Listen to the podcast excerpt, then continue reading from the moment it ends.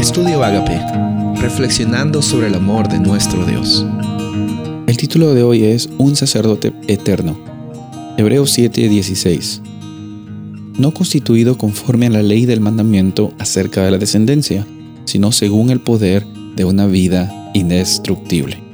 Ahora en Hebreos 7 vemos todo el capítulo, te invito a leerlo en algún momento, que habla sobre el sacerdocio según Melquisedec, según eh, esta esta diferente categoría que solo aplica a Jesús por su naturaleza divina y su, y su encarnación humana.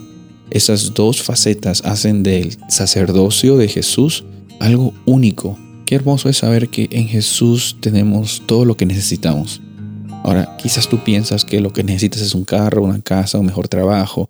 Eh, déjame decirte hoy, en Jesús ya tienes todo lo que necesitas y mucho más. Existe abundancia en la experiencia de vivir bajo este sacerdote eterno que sabe lo que es lo mejor para nosotros y ya lo ha provisto. La salvación en primer lugar nos da la oportunidad de, de estar en la presencia de nuestro Padre Celestial y tener la vida eterna, que no consiste en ir al cielo, que no consiste en simplemente llegar a un lugar físico cuando Jesús venga por segunda vez solamente, no.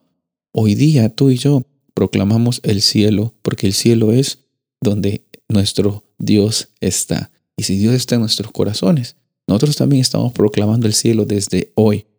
Este sacerdote eterno, como vemos en Hebreos 7:16, nos ofrece ese nuevo pacto que va a durar para siempre. Porque Él dura para siempre, el pacto que Él establece también dura para siempre.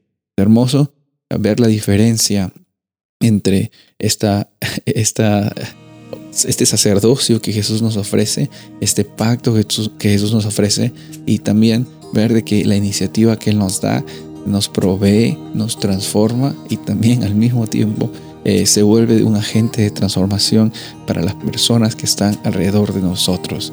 Confiemos y descansemos eh, en la realidad de un sacerdote eterno, en la realidad de un sacerdote eficiente como hemos visto el día anterior. Soy el pastor Rubén Casabona y deseo que tengas un día bendecido.